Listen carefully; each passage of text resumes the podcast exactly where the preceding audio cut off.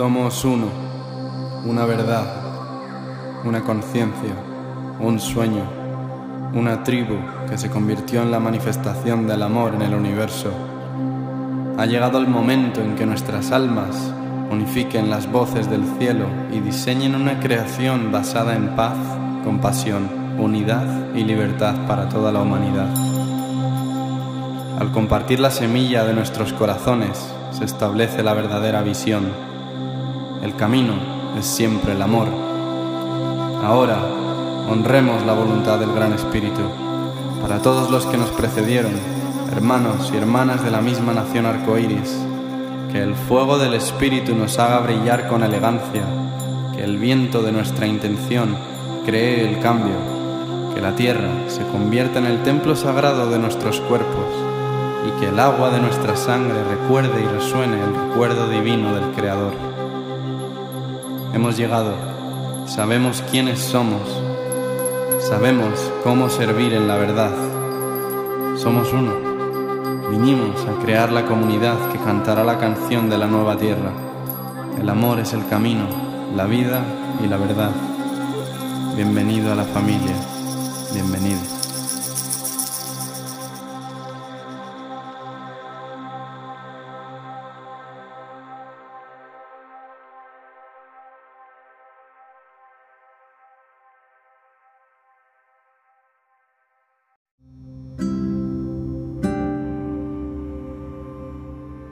Gracias a todos por elegir este podcast. Antes de que podáis disfrutar de este episodio, me encantaría compartir que hemos publicado varios libros dedicados al despertar de la conciencia en la humanidad. Los tenéis a vuestra disposición tanto en la web como en el enlace de la biografía. Aquí respondemos a todas las preguntas sobre nuestra existencia, nuestro ser y toda vida en el universo. Que la unidad y el compartir del corazón sea eternamente nuestro propósito y que la liberación, la paz y la felicidad reine siempre en la esencia de todos los seres. Ajo. Abriendo el espacio a nuestro ser superior a comunicarse desde el Altísimo, a que nuestro proceso sea comunicado desde el corazón, a que nuestro compartir de procesos sea el ejemplo para que otros encuentren las llaves de su camino y a que realmente podamos sonreír en una conversación divina entre familia estelar que se ama. Bienvenidos, soy Siddhartha y aquí estoy en Perú con una gran amiga, hermana con la que he estado viviendo el último mes de julio, gran maestra, me has estado enseñando Kriya Yoga, el yoga que aprendió el Cristo. hemos estado compartiendo mucha conciencia crística y, y bueno, Ananda Satya, bienvenida. Muchas gracias, Siddhartha. Gracias por brindarme este espacio de poder compartir con todas las personas que nos escuchan ahora. Bueno, estamos haciendo esto por, por la humanidad y realmente porque creo que los dos tenemos un canal muy claro, muy claro, muy, muy sencillo a la vez y, y nos reímos mucho en nuestra sabiduría. Así que yo te encontré por, por el nombre de tu proyecto de Sembrando Semillas con Yoga y para mí el símbolo de la semilla es importantísimo, especialmente en todo lo que hacemos, con toda esa información que, se almacena en la semilla y que es capaz de traer este gran árbol. Entonces quiero empezar un poquito por ahí. ¿De dónde vino el nombre de plantar o de sembrar una semilla, especialmente con el yoga, y por qué el yoga es tan necesario para todos aquellos que, que estén un poquito en la práctica, pero también para aquellos que nunca hayan entrado en la práctica del yoga? Bueno, la semilla del yoga eh, es importante, eh, sobre todo en estos tiempos, porque da muy buenos frutos a, nivel físico, emocional, espiritual, y pues la persona eh, evoluciona a través del yoga y puede tomar conciencia de su camino ¿no? y de su vida. Es por eso que, que esta semilla da buenos frutos. ¿Pero qué es el yoga para ti? Bueno, el yoga para mí es la unión entre tu cuerpo, tu mente y tu espíritu. Pero también esta unión hace posible que, que, sea una unión con Dios y con toda la creación, ¿no? Porque con el yoga vamos a ir hacia allá, a través de la purificación de tu mente y de tu cuerpo. ¿Cómo se llega a Dios a través del yoga? Pues desde la conciencia, me parece, y, desde el recordar de que somos luz, que somos seres divinos y que somos hijos de Él, de la luz. Y es ahí hacia donde vamos todos, ¿no? Eh, en diferentes momentos, con diferentes reencarnaciones.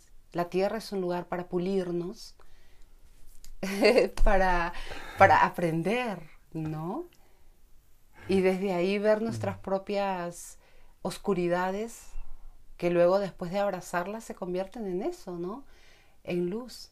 Una vez que estamos pulidos, poco a poco aprendemos y pues llega el momento en que encontramos esa liberación, ¿no?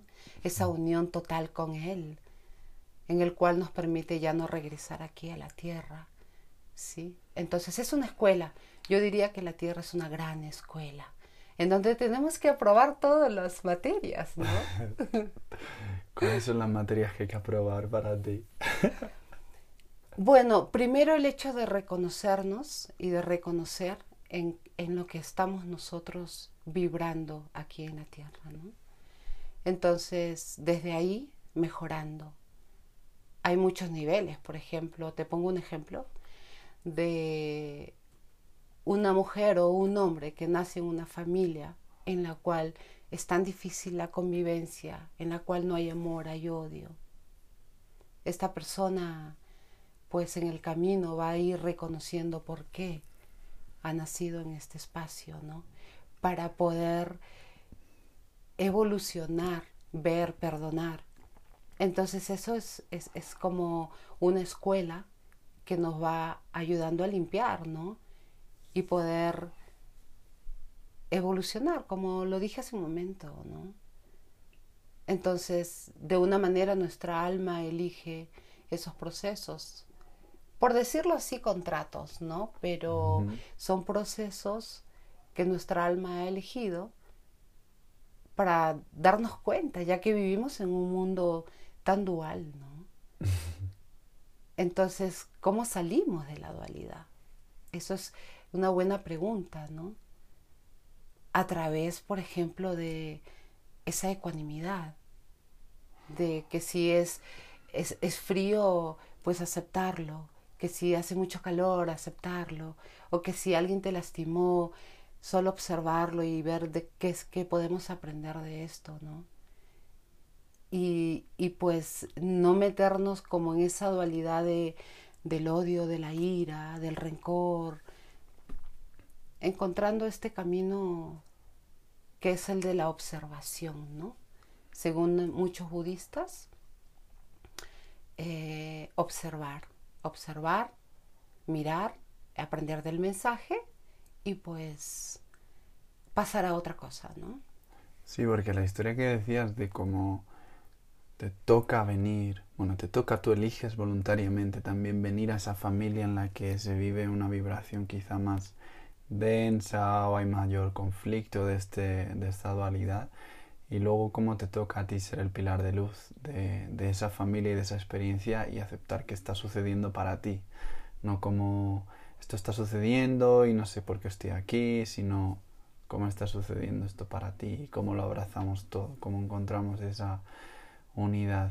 Em, si lo pusiéramos desde tu propio ejemplo, utilizar tu propio proceso, ¿Cómo adquiriste esa sabiduría dentro de tu eje familiar a la hora de, de observar, de no pegarte, de no rechazarlo, de realmente, ¿no? Por saber un poco más de contexto de tu proceso y cómo fue eso para ti.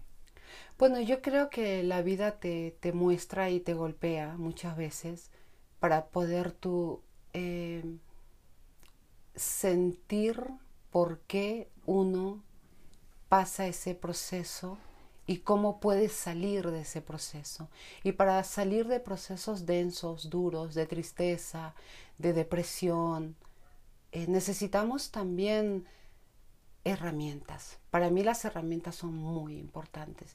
Entonces es un estudio de uno mismo. Por ejemplo, en los Yoga Sutras de Patanjali tenemos este hermoso mensaje que es, es ¿no? que es el estudio de libros eh, de sabiduría pero también es el estudio de uno mismo, ¿no? A través de estudiarte y de analizarte y de ver si una, una, una sensación densa te va a traer felicidad o no, ahí ya te estás estudiando. Entonces puedes elegir el camino que, que, te va a traer hacia esa luz, ¿no? Pero las herramientas también serían, por ejemplo, eh, hay tanto, ahorita tenemos mucha información. Entonces la información está por todo lado, ¿no? Eh, tenemos bastante acceso a la luz en este momento, solamente es buscarla. ¿No? Entonces, por ejemplo, si una persona que se está mal, que siente depresión, tristezas, angustia, fobias, hay muchas terapias de luz que esta persona puede adquirir fácilmente que le va a ayudar, por ejemplo, a limpiar la mente perturbada, a limpiar esos canales energéticos que están por dentro. Ya el yoga, ya haciendo una práctica física, te lleva a estados superiores. Imagínate meditar, ¿no? Aprender a meditar. Yo aconsejo mucho que las personas mediten, por ejemplo, porque es lo que les va a ayudar mucho en la mente y en el cuerpo, ¿no? Un cuerpo enfermo o contaminado es porque hay una mente ahí que no está eh, funcionando bien por las experiencias mismas y dolorosas que las personas pueden estar pasando, ¿no? Entonces yo realmente aconsejo que hay que llenarse de sabiduría a través de todas las herramientas que Dios ha puesto en la tierra y a través de enseñanzas milenarias de muchos años que han sido puestas aquí para nuestra superación personal, pero también para nuestra elevación. Hay que tomar esos caminos, ¿no? Mm. Así es, hermano mío. Es que empezamos el podcast anteriormente y lo estábamos haciendo demasiado serio, así que hemos empezado de nuevo. Y queremos que sea orgánico y nos conocemos muy bien, entonces es muy interesante de estas conversaciones. Eh, me gusta mucho lo que comentas y, y por traerlo un poco en comparación a la vida de un santo, o yo sé que a ti te encanta saber la historia de los santos y de pequeña eh, viviste ¿no? con un sacerdote. Me encantaría que, nos contaras una historia de alguno de, los santos que tú conozcas, que, que sientas que te ha inspirado muchísimo en tu vida. Bueno, yo creo, a mí me gusta mucho San Francisco de Asís, por ejemplo, ¿no? Pero también mucho los gurus. Me gusta mucho la historia de, de la India, de Nepal, eh, de los budistas, ¿no? Eh, hay muchos maestros que han venido con sus enseñanzas y pues uno a veces se deja, eh, se llena de ese néctar de ellos, ¿no? Porque son nuestros ejemplos. Antes de pasar a esas historias, yo quiero recalcar también que para mí la idea de salir de toda invención humana, ya sea la iglesia, diferentes tipos de iglesias o de sectas o eh, que te encasillen y que no te dejen tener esa conversación directa con el Supremo. Eh, quiero decir que todos tenemos ese acceso a hablar con Él y Él nos escuche, nosotros podemos escuchar los consejos y, y el amor que Él tiene hacia nosotros, ¿no? Entonces es muy importante ir directamente a Él porque Él nos escucha totalmente. Solamente es practicar cada vez más y más y más en el silencio para escucharlo, ¿no? Eh, yo creo que, bueno, hay muchos santos que pues han venido aquí como ejemplos para darnos mucha luz en nuestro camino, como San Francisco de Asís, que yo de pequeña me gustaba mucho porque él conectaba directamente desde su propia esencia y la, y la esencia en conjunción con él que está dentro de él divina, conectaba con todo a su alrededor. Entonces era una persona que después de, iluminarse, eh, porque también tuvo una época con los militares, viene de familias muy ricas, y él em, eh, se da cuenta después de una fuerte fiebre, conecta y, como de una manera es limpiado a través de esta enfermedad y renace como un nuevo ser. Y eso pasa a muchas personas, ¿no? Que cuando una persona está tan, tan herida, ha sufrido tanto, luego llega a la oscuridad tan profunda como de Cartole para salir volando como un ave fénix. Porque necesitamos muchas veces ir al fondo para poder salir y volar. Y qué, y qué bueno, y gracias, gracias por esa oscuridad que nos permite ver la luz, ¿no? Y San Francisco de Asís, pues cuando despierta, que es lo que a todos nos va a tocar en algún momento, eh, él ve y conecta y se vuelve un canal de toda la creación, que puede hablar con los pajarillos, que puede, eh, que ayuda a los pobres, que, funda también su, su, espacio en la cual recibe sus hermanos y sus hermanas y a través de todo eso pues él deja un legado muy bonito, ¿no? Claro, él perteneció a la iglesia, pero era como estaba muy solo también un largo tiempo, ¿no? Porque no lo comprendían ni, ni el papa de esa época, ni los cardenales, entonces él era rechazado porque él eh, nace, de, o sea, camina el camino de la pobreza y, de Jesús, él camina el camino de Jesús, que es el camino puro, ¿no? Donde no hay iglesias, pero hay esa, esa, ese servicio, ¿no? Porque Jesús vino a eso, a servirnos, a transmitirnos ese amor crístico, ¿no? Entonces San Francisco de Asís conecta pues con toda la naturaleza y, abre el corazón tremendamente y, deja todo lo que es la, la, el dinero, eh, el materialismo y su papá dice, wow, se volvió loco, ¿qué le pasó a mi hijo? Y él y su padre tenía una empresa gigante de telas preciosas, eran millonarios y exportaban por todo el mundo en esa época por barco y él saca todas esas telas para regalar a los pobres y cuando está en las calles da comida a los pobres y es como salir, ¿no? De una manera, de una materia para entrar en el camino de la compasión.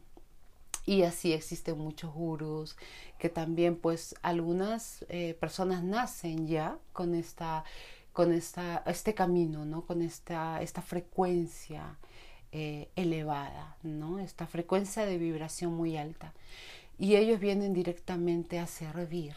Entonces ellos ya vienen con poderes, ya vienen con esa luz, como por ejemplo Yogananda, que de pequeño él supo, yo no quiero casarme, mi camino es el servicio a Dios y la enseñanza, ¿no? Y Yogananda pues sirvió por mucho tiempo y también fue mal visto como Jesús, que fue mal visto y fue atropellado por mucha gente y la gente no lo aceptaba porque son gente revolucionarias que vienen a cambiar una mentalidad, que vienen a salir de una caja, ¿no? Y bueno, Yogananda, él tuvo, él vino con ese camino de dejarnos el cría, ¿no? Anandamayi Ma, tenemos a Ama actualmente, ¿no? Que ella pues sana, mm. nace desde pequeña, solo medita, medita, medita, medita, y luego conecta con la fuente. Y, y nosotros todos tenemos esa capacidad de conectar con la fuente y sanar desde la fuente. Eh, tenemos a Ama que, que, con su lengua, por ejemplo, sanaba a un leproso, ¿no?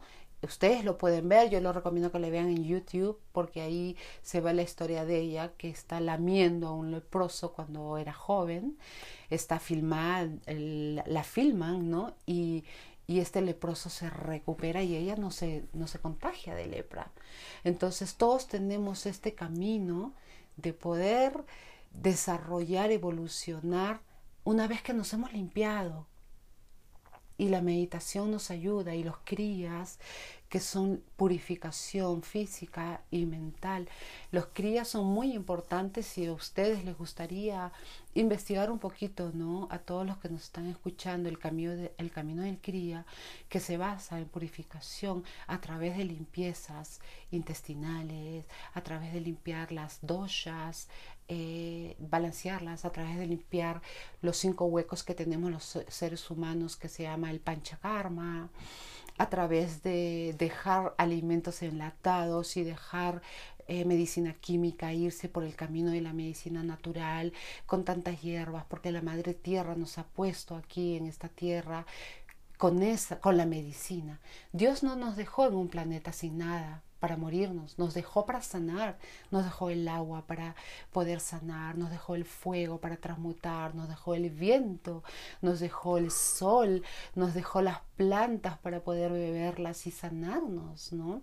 Entonces no necesitamos contaminarnos más con tantos químicos, ¿no? Porque los químicos no van a la raíz, ellos van solo al, al mundo exterior, a lo externo, no va adentro. Entonces, tenemos los crillas que también se utilizan plantas para la purificación. Hay crillas en los cuales limpias los ojos, las orejas, la boca, eh, todos los huecos del cuerpo humano. Pero también los pranayamas, que son eh, las energías el control de la energía a través de la respiración. Eso es pranayama, ¿no? Que mucha gente sabe, pero prana ayama es la extensión de esa energía.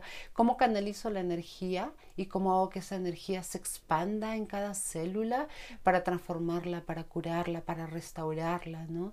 Entonces, a través de pranayama, que es la extensión y el control de la respiración, eh, eh, llevada diariamente, ¿sí? una hora, media hora, nos va a ayudar a poder desbloquear esos canales bloqueados energéticos, porque estos canales se bloquean por lo que las convivencia humana, porque tenemos eh, problemas, porque eh, hemos tomado medicamentos químicos, porque tenemos tristezas, porque tenemos miedos, porque no tuvimos una familia donde crecer bien. Entonces, se bloquean estos canales energéticos, ¿no?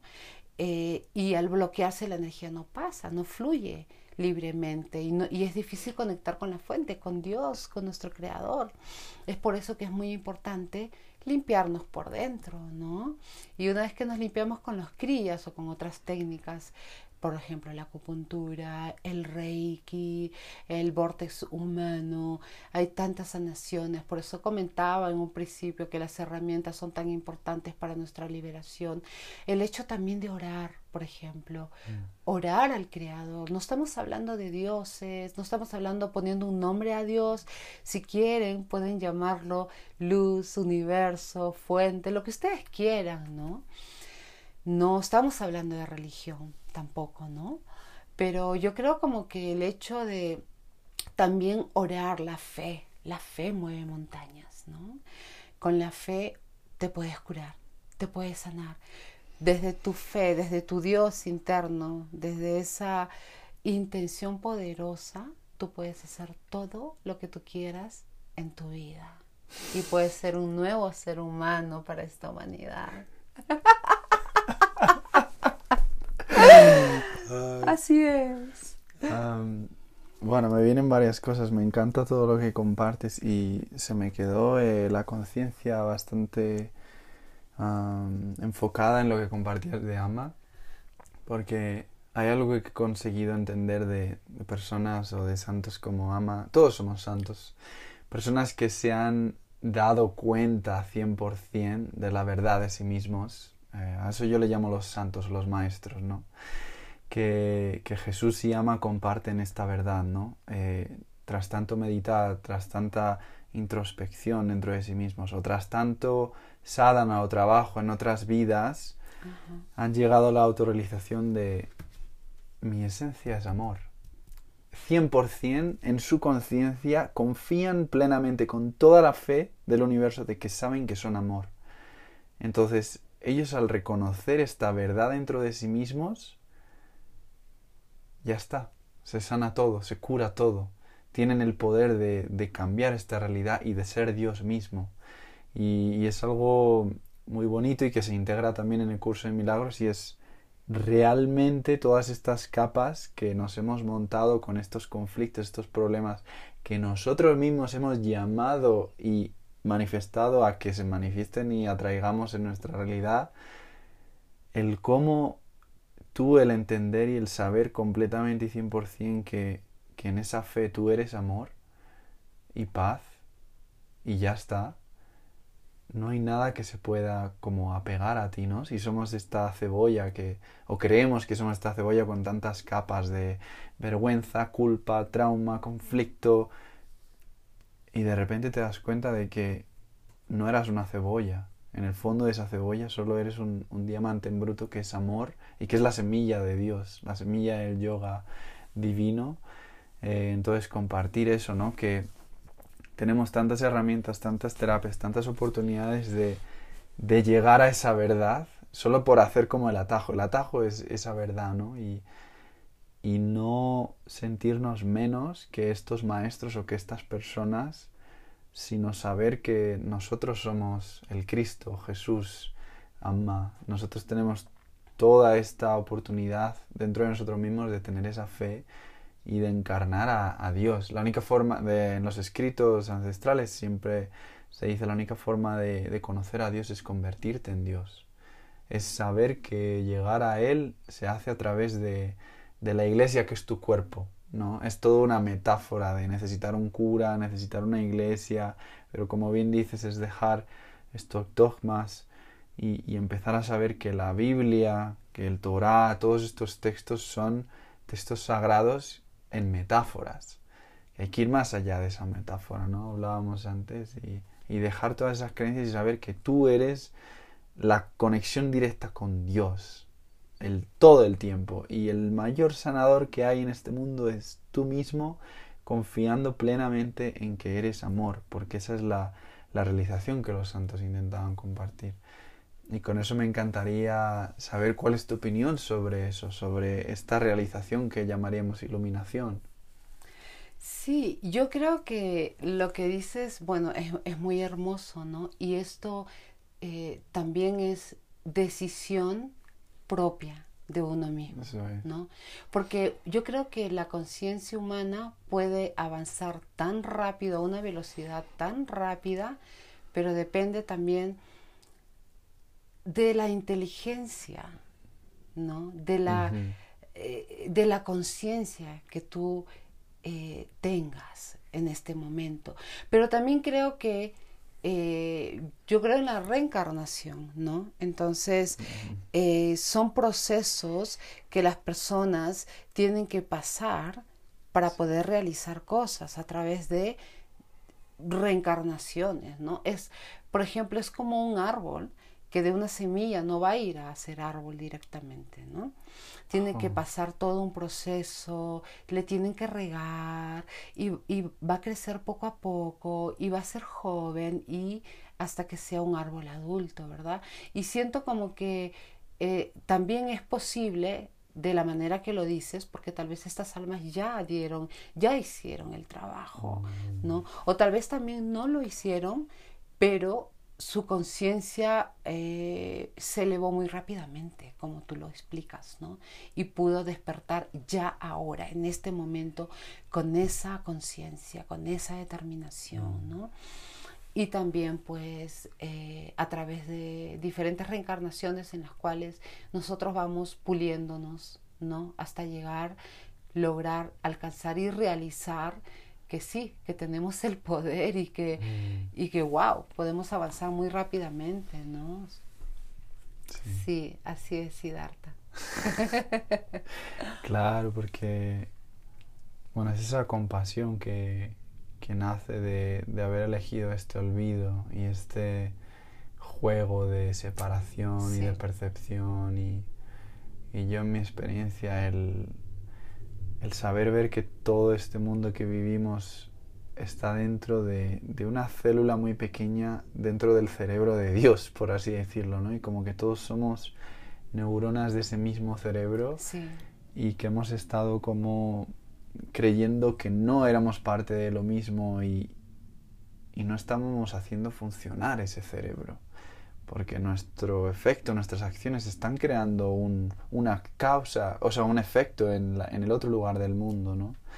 y, y, eso es súper interesante también saber, ¿no? El trabajo de uno mismo como, aunque muchas veces nos sintamos solos en ese dolor, en ese sufrimiento que, que tú y yo hemos vivido, como todo el mundo, eh, el saber que nunca estamos solos en eso, porque muchas veces parece muy difícil, pero es que lo estamos haciendo no solo por nosotros, sino por la conciencia colectiva que nuestro, nosotros como individuos representamos, ¿no? Y, y eso también, decirlo, ha habido muchos momentos que, que sentía todo el dolor del masculino y, y, la culpa y decir, pero ¿y todo esto de dónde viene? Pues a veces viene porque precisamente si estás escuchando esto es porque estás preparado para saberlo también que, que hay una responsabilidad en la conciencia también, en saber que lo estamos haciendo por todos y que esa es la iluminación de, del Buda, ¿no? Voy a hacer esto pero por toda la humanidad y, creo que eso es muy bonito, saber ese crecimiento que hay y a la vez saber que siempre tenemos la oportunidad de pedir ayuda, ¿no? De, de orar y de, y de esperar que, que esta verdad venga, pero que tiene que ser experienciada, ¿no? Sí, no sé qué piensas tú al respecto. Eh, sí, me gusta mucho lo que estás compartiendo, ¿no? Eh, qué hermoso realmente que todos tengamos esta conciencia del amor incondicional, ¿no? Y poder traer esa conciencia de amor a todo el mundo y como tú dices, eh, poder pues de una manera ayudar en la elevación de los otros seres, ¿no? Como que cada quien aporta con un granito de arena a que no somos rescatadores porque la gente por su libre albedrío debe rescatarse a ellos mismos. Si nos piden ayuda, ahí estamos nosotros, ¿no? pero muchas veces nosotros tomamos también esa responsabilidad que tengo que ayudar al otro, que tengo que, porque a mí me pasa. me siento responsable porque quiero que el otro esté bien y esté feliz y esté sano. Pero a veces la persona todavía aún no está preparada y tal vez sí y tal vez lo toma también como una semilla, ¿no? Entonces, creo que eh, por el libro albedrío nosotros, todos nosotros estamos decidiendo a cada momento si tomamos la enseñanza o no la tomamos, o si, o si necesitamos un poquito más de tiempo, ¿no? Mm. A mí se me ocurre con lo que tú hablas, por ejemplo, de satsanga, ¿no? Que es, por ejemplo, si yo tengo una situación difícil en mi vida, entonces, satsanga, voy a ir con, eh, a juntarme con grupos de personas que, que sepan más que yo, ¿no? Para poder contagiarme de ese néctar y pues vibrar y, evolucionar también, ¿no? Em, bueno, tú que has venido a casa, hemos compartido eh, y para mí ha sido pues llenarme de tu luz, ¿no? Llenarme de, ese néctar, ¿no? A través de las conversaciones que hemos tenido de Dios, de Cristo, de los maestros, a través de las prácticas yógicas que hemos hecho, ¿no? Entonces, yo creo que mientras más y más y más una persona eh, busca estos caminos, muy rápido va a ser su evolución, ¿no? ¿Qué crees que son estos encuentros? Yo creo que estos encuentros vienen de Dios. Porque cuando uno está preparado, viene el maestro. Y siento que de una manera eres mi maestro y yo soy tu maestra. Entonces, pues es muy curioso, ¿no? Muy curioso eh, como hablábamos la otra vez, ¿no? Acerca de las llamas gemelas, por ejemplo, ¿no? Como que Dios, eh, porque a veces encuentras personas que son tan parecidas a ti y que vibran en ese camino tan lumínico que, que es como que Dios, eh, la semilla que viene del cielo, parte este espíritu en varios fragmentos, ¿no? Y que van en diferentes... Eh, y, y creo que, bueno, es como un espejo, es recordarte a ti quién eres realmente. En el espejo, ¿no? Eh, claro. Em, ahora cuando hablabas me daba cuenta de algo, me, me vino como esa enseñanza de, claro, me despiertas la compasión en muchos temas y a la vez yo despierto esa compasión en ti en otros. Así y, es. y veo esa ese puzzle, ¿no? Que, que, formamos todas las almas realmente, nos, como células de un cerebro universal que se van activando y llamando unas a otras para, para activar, despertar ciertas cosas y, y, luego se tienen que despedir a veces, ¿no? A veces es como... Eh, yo lo siento así, como que muchas veces te toca ver el sol y tienes que ir muy cerca, muy cerca, muy cerca para quemarte un poquito y, ver la verdadera luz y luego tienes que soltar, ¿no? Y, eso, eso sucede y es, y es muy bonito.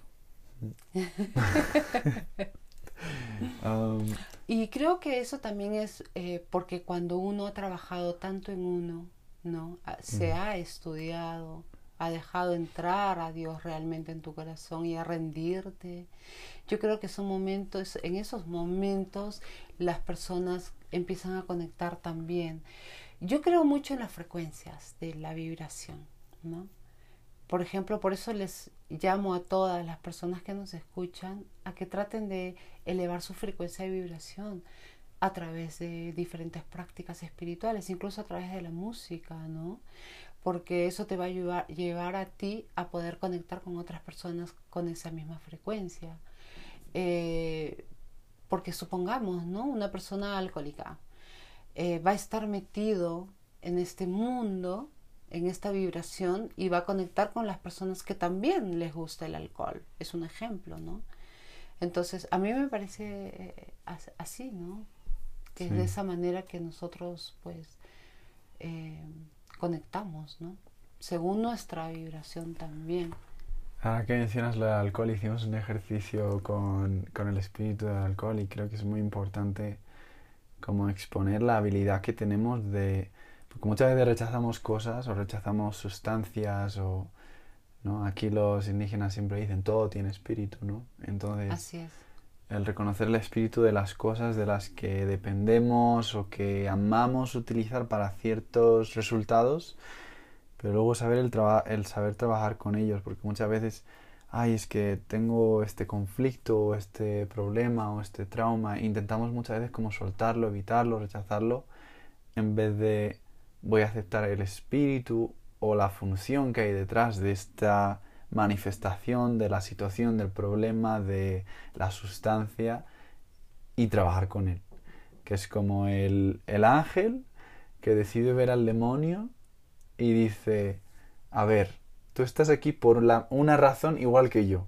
Y hay una función aquí que los dos tenemos que averiguar sin negociar y sin crear contratos, sino agradecer que tú desde, ¿no? El en este caso el espíritu del alcohol, hicimos un ejercicio donde nos estábamos enfrente del alcohol y hablábamos con él y, y nos dábamos cuenta de que eso que habíamos rechazado por tener una frecuencia menor, entre comillas, tiene realmente una sabiduría increíble y una función perfecta como todo lo que existe que viene de Dios, ¿no? Entonces es como muy curioso, como decías, en la dualidad que podemos ver las cosas o o blancas o negras, o luz y oscuridad, pero ¿y si fuésemos más allá y viésemos como nuestra sombra sabe incluso mucho más que nosotros mismos cuando somos capaces de iluminarla y abrazarla, ¿no?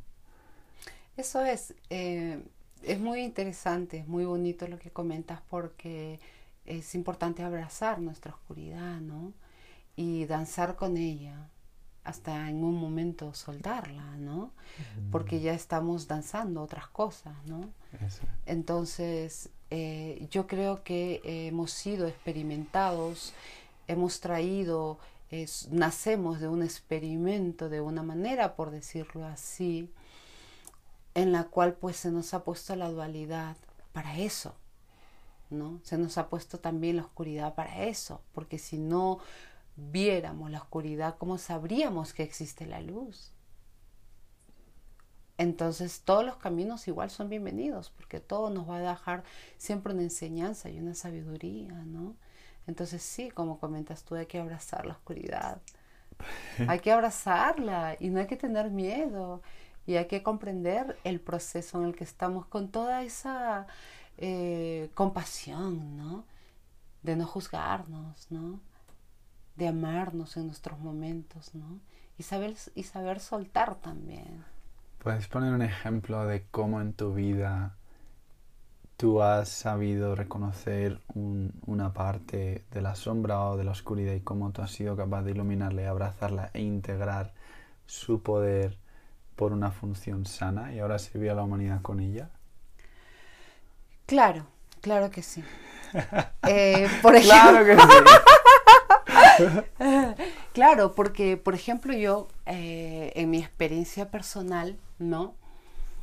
Eh, cuando yo no tenía la conexión y, recordar a Dios a cada momento, he cometido errores como todo el mundo, he caído en el victicismo, he caído en, el ego, ¿no? Eh, en la ira, en la rabia, ¿no? Por diferentes situaciones. Pero luego, pues, yo en mi caso prácticamente eh, he muerto, ¿no? Entonces he caído en una oscuridad que me ha traído tanto dolor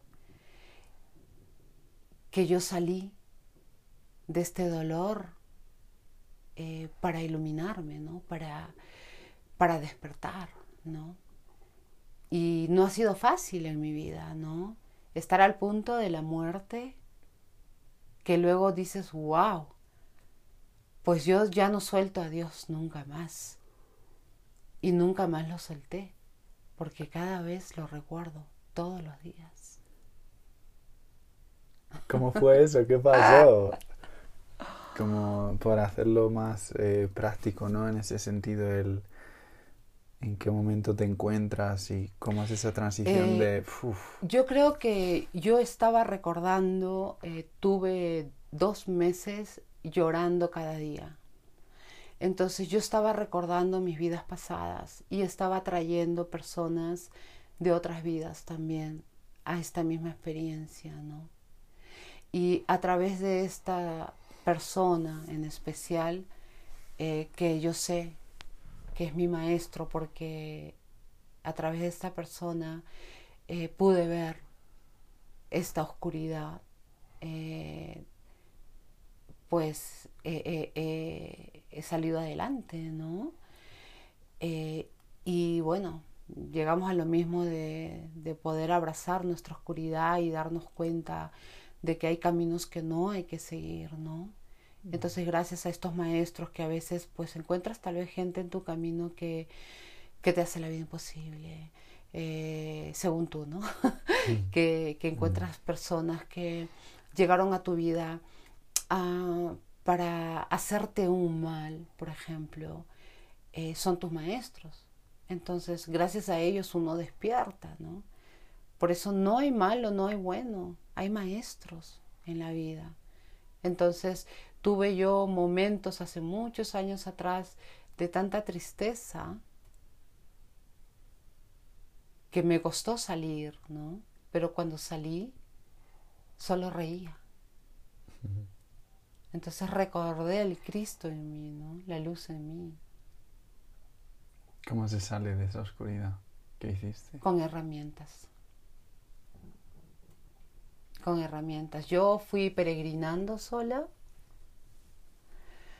en mi camino, lógicamente, que cuando uno quiere salir de algo en la cual eh, sientes que te vas a morir, que ya estás al punto de la muerte, siempre Dios te manda un ángel. Siempre es así. Dios nunca te abandona. Y a mí me llegaron muchos angelitos que me mostraban el camino porque claro, todos tenemos un plan y todos tenemos un propósito a cumplir, ¿no? Y estos angelitos me mostraron el camino. Y por eso es que cuando yo salí, para mí fue wow. Mi mirada cambió, mi cuerpo cambió, todo cambió en mí, ¿no? Y como te vuelvo a repetir, pues cuando conecté con esa fuente nunca más la dejé nunca más hasta ahora, ¿no? Entonces vuelvo a repetir, es las herramientas, ¿no? hay que tomar las herramientas. Hay muchas herramientas. Hay mucha sanación que está ahí afuera, ¿no? Que solamente hay que observarla, hay que mirarla, hay que buscarla también, hay que querer también buscarla, ¿no? En mi caso fue peregrinar, fue un montón de mantras. Eran mantras todo el tiempo, cada momento, mantras, mantras, mantras. ¿Qué mantras? Bueno, yo empecé con el Hari Krishna, ¿no? Ah. Este mantra lo tenía mi mala todos los días. Nunca me inicié, tampoco sigo ese camino, ¿no? De los Hari Krishnas, porque no sigo ningún camino, solamente el de Dios, pero también creo que a veces los maestros llegan en esos momentos en los cuales uno necesita y luego uno camina solo, ¿no? Porque el propio maestro eres tú. Y sí, fue este mantra tan poderoso porque es muy, muy sanador que lo rezaba día y noche, solamente que cuando cocinaba no lo hacía, pero estaba con este mantra día y noche, todo el momento, casi 24 horas al día, ¿no? Y esto me trajo mucha, mucho despertar. Mm, eso es muy interesante porque eh, yo en India el año pasado viví una situación como en la que yo estaba cercano a esa experiencia de lo que es la muerte.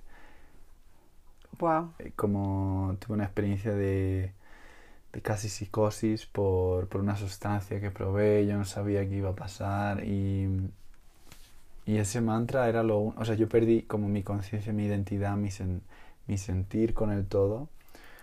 Y el mantra Hare Krishna, Hare Krishna, Krishna Krishna, Hare Hare, Hare Rama, Hare Rama, Hare Rama, Rama Rama Hare Hare, em, fue lo único que a mí me mantuvo en, en línea.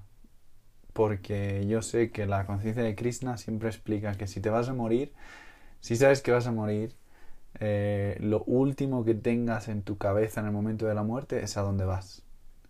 ¿no? Si antes de morir dicen piensas en carne, pues vuelves como un león o como un tigre.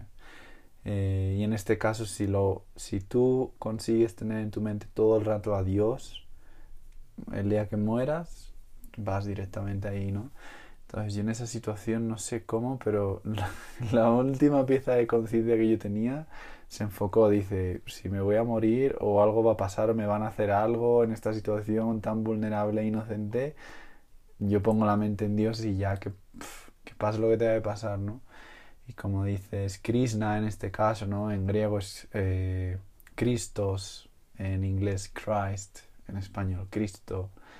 Son, yo creo que diferentes interpretaciones y deidades que únicamente ejemplifican las cualidades que nosotros mismos tenemos, ¿no? Hay un maestro en España siempre dice, nosotros somos los que inventamos los dioses no ellos a nosotros. Nosotros les ponemos nombre, eh, disfraz, vestido, todo, ¿no? Pero importante saber que son como Shiva, ¿no? Shiva, el dios de la destrucción, pues como esa cualidad yo la tengo también, ¿no? Y oh, es otro paso más para no caer en, en el dogma o la devoción de algo más eh, como grande que tú y te desidentificas con, con quién eres y, volver a tú mirarte en el espejo y decir, no, aquí está la divinidad misma, ¿no?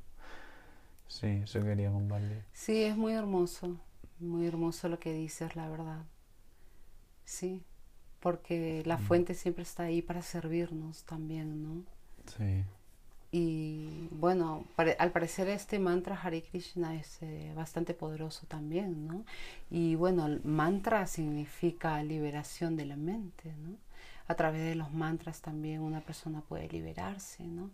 Y, y, limpia, purifica mucho los mantras, porque todos son como plegarias a Dios, ¿no? Es llamar a Dios en ti. Y sí, muy interesante, ¿no? Que los dos hayamos pasado más o menos por esos momentos y que hayamos apelado a ese mantra Krishna, ¿no? Muy bonito. Diferentes nombres de Dios y cualidades, pero la misma intención. Es la misma luz, ¿no? Mm, sí. Sí. Sí. No, fíjate. Eh, te quería preguntar sobre. O sea, el Maestro Jesús eh, la has tenido desde que eres pequeña, ¿Qué representa para ti la figura de Jesús? Porque hablamos de maestros y, y de nuevo, ¿no? Podemos como caer en eso de, Buah, Él es el único que puede hacer eso. No, pero Él no vino a salvar a nadie, sino a enseñarnos o señalar la luz, ¿no? Y nosotros podemos enfocarnos en su brazo y en el dedo o realmente en decir, ah, no, que este hombre, esta personalidad solo vino a decirnos a dónde ir, ¿no? Que creíamos que Él era el Salvador, pero no, que Él solo nos decía, salvate tú. Claro. ¿No? Entonces, ¿qué significa o qué expresa para ti Jesús y luego el Cristo? Porque para mí son no diferentes, pero ¿sabes lo que te quiero decir? Dos cualidades, dos personalidades. Ah, interesante. Sí. Bueno, creo que Jesús eh, es pues este, este ser que vino a la tierra, ¿sí? Y que estaba en proceso de evolución, que todavía él no recordaba completamente el poder y, la, y por qué él ha venido a la tierra, ¿no? Y cuando se llama Cristo, o creo que sí, es cuando él realmente ya recuerda todo, ¿no? La conciencia crística que él tiene que viene a darlo a nosotros en el planeta. Nunca me había puesto a pensar en eso hasta que lo dices tú, pero siento como que así es, puede ser. Sí, porque Siddhartha es el hombre, Jesús es el hombre, el hijo del hombre, ¿no? Pero Cristo y Buda es el significado de la persona que ha despertado. Que ver la unidad en todo, que completamente se ha iluminado. Es la cualidad. Eh, y bueno, en la Biblia, Juan el Bautista, cuando bautizó a Jesús, Jesús murió y el Cristo nació, porque el Espíritu Santo entró en Jesús. A través del bautizo. Exacto. Entonces, hoy, hoy, hoy eh, antes de esta entrevista hemos ido a una cascada y nos hemos bautizado. Y, y bueno, yo, yo siento eso, esa cualidad que todos tenemos de bautizarnos, rebautizarnos, permitirnos morir constantemente y renacer y que eso nos ayuda a ver cómo la muerte también es una ilusión, ¿no? Cómo somos eternos y, y, reconocer este instrumento, ¿no? Sí. Es muy hermoso, muy hermoso lo que dices, eh, porque estamos muriendo a cada momento, ¿no? Y, y cada día somos una nueva persona. Por eso nunca hay que definirnos, ¿no? Con respecto a lo que me preguntabas de Jesús, de Cristo, ¿no? Yo desde pequeña siempre lo he observado, siempre lo he mirado, siempre he estado con él desde muy, muy pequeña, ¿no? Y siempre le he orado a él, ¿no? Le he hablado a él. Y... Puedes utilizar esto, contar lo que ibas a contar, pero también contar un poco el contexto de dónde estabas de pequeña. Bueno, yo de muy pequeña em, conscientemente supe que no quería vivir con mis padres. Y a la edad de 5 o 6 años más o menos, les dije a mis padres que quería irme a vivir con un sacerdote que en ese momento era muy conocido en la ciudad donde yo nací. Y mi conciencia quería ir aquí, en a este lugar, ¿no? Entonces mi madre me lleva porque también vengo eh, de una familia disfuncional o venía, ¿no? Porque yo misma eh, decidí venir a esta familia para poder aprender y ahora los honro mucho, los amo mucho y ellos también están en ese camino muy poderoso de Dios. Eh, entonces decido ir a esta, a esta casa hogar y ahí he crecido con este sacerdote. Claro, con sus casillas de la Iglesia Católica, lo cual yo no soy católica, pero crecí con este ejemplo de conectar con la esencia crística, ¿no? Y de escuchar historias de santos todo el tiempo, de, de ir muy católicamente a la misa cada día hasta los 17 años, ¿no? Entonces me pasé toda mi vida, por decirlo así, en un convento, ¿no? Y esto a mí me ayudó... Haciendo travesura. De todo, de todo. Muy traviesa. Yo era la más rebelde. Siempre he sido rebelde y lo soy hasta ahora porque, bueno, si no somos rebeldes como Jesucristo, ¿te imaginas? Vamos a decir sí a todo, a toda la pandemia, a todas las, medicinas que mata, química, vamos a decir sí a los gobiernos, sí a todas las injusticias que hay en este mundo, ¿no? Entonces siempre he sido rebelde desde muy pequeña, ¿no? Como que he nacido así, con esa, eh, con ese despertar de ver hacia dónde yo también quiero ir, ¿no? Y de no creerme cada cosa que me cuentan, ¿no? Sino a poder verla y experimentarla de una manera. Entonces, eh, para mí fue como un aprendizaje desde los 6 años hasta los 17 años de full fe, ¿no? Tenía tanta, tanta, tanta conexión con Dios y tanta fe que cuando íbamos a la iglesia o estaba en algún momento, en alguna situación, sentía como yo estaba llena de luz. Y eso es lo que todos nosotros podemos sentir. ¿no? Como decías hace un momento, ¿no? O sea, realmente hemos venido aquí y decidir ya despertar y decidir soy luz completamente, soy hija de Dios. ¿No? Y no hay nada más. No me, que no me cuenten cuento. Que no me digan, oye, tienes que pasar, primero pedir permiso a este cura, o tienes que primero ir a, esta, a, este centro y, y, yo te voy a, ayudar a alcanzar a Dios. No. Somos nosotros mismos, ¿no? Mm. Que tenemos esa, capacidad porque somos hijos de Dios. Nosotros y Él somos uno. No hay intermediarios, ¿no? No los hay. Entonces para mí fue muy importante crecer con esa conciencia crística desde pequeña, ¿no? ¿Qué es para ti la conciencia crística? Es recordar el amor que todos tenemos y esa compasión es recordarnos quiénes somos, ¿no? Y que podemos andar cada día caminando en ese camino del amor. Porque si no, porque las guerras, la destrucción, la envidia, el odio, los celos, los asesinatos, es porque no hay amor ahí. Y cuando uno recuerda que uno es amor, como nos hizo Jesucristo, ¿no? Cristo recordar el amor, esa sabiduría crística, eh, no hubieran estas, estas cosas, tanto sufrimiento en la tierra, ¿no? Si aplicáramos el amor en cada ser humano, mm. no hubiera estas cosas aquí en la tierra, ¿no? Perdonando todas las guerras dentro, dejamos de ver las guerras fuera. Conoce el reino de Dios, el cielo dentro de ti, lo verás. Claro. En todos lados. Hay un tema con Dios y es la utilización de Dios como masculino, Él, el Padre Divino, Padre Celestial. Y, bueno, por abrir un poco este aspecto a, la diosa también. Dios, creo que no tenemos palabra en, en, español como para definir esa ambigüedad que es uno.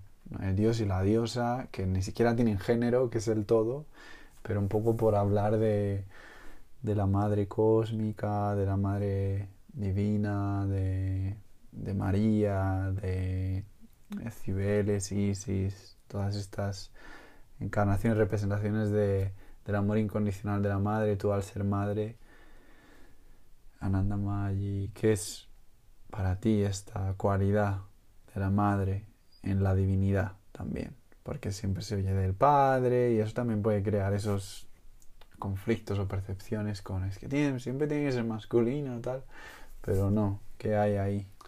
Bueno, realmente yo creo que más allá, ya que vivimos en un mundo dual, es que es, pasa esto, ¿no? Que venimos como con un sexo masculino, femenino, porque vivimos en un mundo dual, eh, dual ¿no?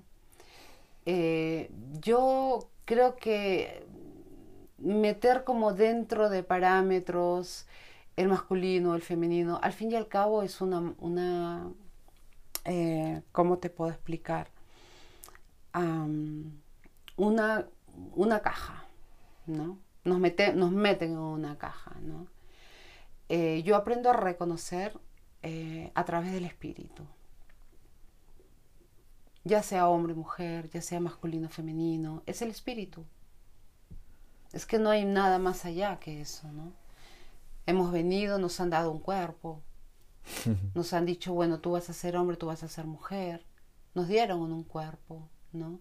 Que claro, lógicamente en el mundo material cumple funciones, ¿sí? Pero si quiero ver más allá de todo esto, solamente voy a ver en los ojos de mi hermano o de mi hermana a Dios, a, la luz. Y la luz no tiene un, un sexo, ¿verdad? Entonces, hay gente que dice Dios masculino o diosa femenina. Para mí es solamente esa luz, ¿no? Esa, esa esencia, esa cosa que no sé cómo se llama ni cómo es, pero es algo que te llena completamente, ¿no? En la cual tú tienes acceso, puedes conectar, ¿no? Pero volviendo a tu pregunta, ¿no? Eh, del lado femenino, ¿no? De lo femenino, creo que es un rol en el cual pues también hemos tomado materialmente, ¿no? Para diferentes actividades que vamos a realizar aquí en la Tierra y, cada quien cumple una función, tanto el masculino como el femenino. No sé si eso responde a tu pregunta. Y bueno, es como un complemento, ¿no? un complemento del masculino y el femenino que han venido para crear algo también, ¿no? Y con un plan también al mismo tiempo, ¿no? Creo que honro, yo honro, no que creo, es que honro directamente ese lado masculino y femenino que está dentro de mí también, ¿no? Y honrar al hombre y a la mujer dentro de un hombre, ¿no? ¿Qué mensaje tienes para la mujer que eras hace unos años, que empezabas a ser madre, todas esas madres que nos escuchan, ¿Qué necesitabas escuchar de tu ser superior que eres ahora en el momento presente? ¿Qué necesitabas saber en ese apoyo como madre también o como mujer? Bueno, lo que yo he aprendido como madre y con mis hijos eh, es que ellos son tus maestros. Hay que saber escucharlos, guiarlos siempre en ese camino, ¿no? en ese camino a que ellos se realicen como seres, viste, sin, sin tanto peso, ¿no? Como cosas que yo pasé, por ejemplo, ¿no? Entonces, alivianarles el camino. Eh, yo creo que ellos son tus maestros, tus hijos son tus maestros definitivamente y a través de ellos uno logra alcanzar el amor y la compasión y sobre todo la paciencia, ¿no? O sea, es, es el milagro divino de poder crear, crear vida a través de la creación. Em, yo diría pues a todas las madres, a las mujeres, ¿no? Que si tenemos este, esta función de ser mujeres y ser madres, es el único camino que yo he visto en mí es evolucionar. ¿no? a través de ellos. No sé si contesto esto tu pregunta, pero, pero sí, honro bastante y, y, agradezco mucho a Dios, ¿no? Que me haya dado la oportunidad de ser madre y de venir en este momento como mujer también, ¿no? Porque las mujeres como que tenemos otros códigos, ¿no? Eh, siento como que la mujer siempre es la sostenedora, ¿no? De una manera sostiene y lleva, lleva, lleva el camino, ¿no? Abre los caminos para también ese lado masculino, ¿no? Y como mujer sostenedora, eh, muy importante desarrollar el amor y la compasión, ¿no? Para poder comprender también el lado masculino, ¿no? Que es tan divino, ¿no? El, el masculino, ¿no? Que también necesita de, ese amor y de esa compasión, porque al masculino se le ha eh, dado tantos roles, se le ha abandonado de una manera, ¿no? Eh, hay mucha dureza, hay muchas cosas que una, una femenina expecta de un masculino, ¿no? Y es una carga muy grande para un masculino, ¿no? Entonces, ¿cómo alivianar toda esta carga? ¿Y qué necesita una mujer muy empoderada en la divinidad del masculino? ¿Qué necesita una mujer? ¿Qué pide en esa compañía? En esa compañía. Bueno, yo si yo lo tomo de una manera personal, ¿no? Em, yo realmente no pido nada. yo no pido nada, ¿no? Em, Para los hombres que escuchan, creo que es muy bonito siempre saber desde ese espacio de la mujer, porque muchas veces queremos realmente estar ahí para vosotras, pero ya sea porque no nos lo han enseñado, porque no lo hemos comunicado, no nos hemos permitido sentir como la mujer, o, porque no hemos recibido este mensaje. Entonces siempre intento aprovechar la ocasión como para ver qué es realmente lo que hay en el corazón de la mujer en ese caso. Y, siempre hay cualidades y cosas que, el hombre puede reflexionar en ello. Yo creo que conectar con un hombre o, un hombre conectar con una mujer es, es un aprendizaje diario, ¿no? Por ejemplo, se dice que la mujer es de Venus, el hombre es de Marte. Entonces, se van encontrando, ¿no? En el camino. Eh, ¿Qué pide una mujer? Como un hombre, ¿no? Es del lado femenino ser, también eh, cumplir el rol de lo que es ser una femenina, ¿no? Porque ahora con la modernidad de que hay muchos hombres que quieren ser femeninos, eh, creo que el hombre es la cabeza, ¿no? Y creo que el hombre es el que sostiene, es, es, el sostenedor. Tal vez podría ser muy anticuado para mucha gente, pero el hombre es el que sostiene y la mujer es la que de una manera recibe, ¿no? O sea, el hombre da en el tantra y la mujer recibe, ¿no? Y ahí hacen una conjunción. Entonces, la mujer tanto como el hombre pide ser sostenida, comprendida, amada, pero también la mujer tiene que amarse a uno misma, ¿no? Entonces, no creo que existe una media naranja que te completa, sino que tú ya tienes que estar completo para encontrar a alguien también completo, ¿no? Y cuando tú estás en el camino y ya estás como, como que has evolucionado, creo que también encuentras una persona así como tú. Entonces, hay códigos, ¿no? Y en esos momentos no es tanto pedir, es solamente caminar y danzar juntos, porque, porque cuando danzas con alguien es como que llevas el ritmo a esa persona, ¿no? Entonces, por eso para mí es como un poco diferente, tal vez por mi experiencia, ¿no? De pedir, ¿no? Eh, yo quiero que eh, en mi experiencia y en mi proceso es encontrar más que pedir, ¿no? Como encontrar realmente la persona en, el mismo, en la misma vibración, ¿no? Porque ya, ya está, ¿no? Ya se sabe, ya, ¿no?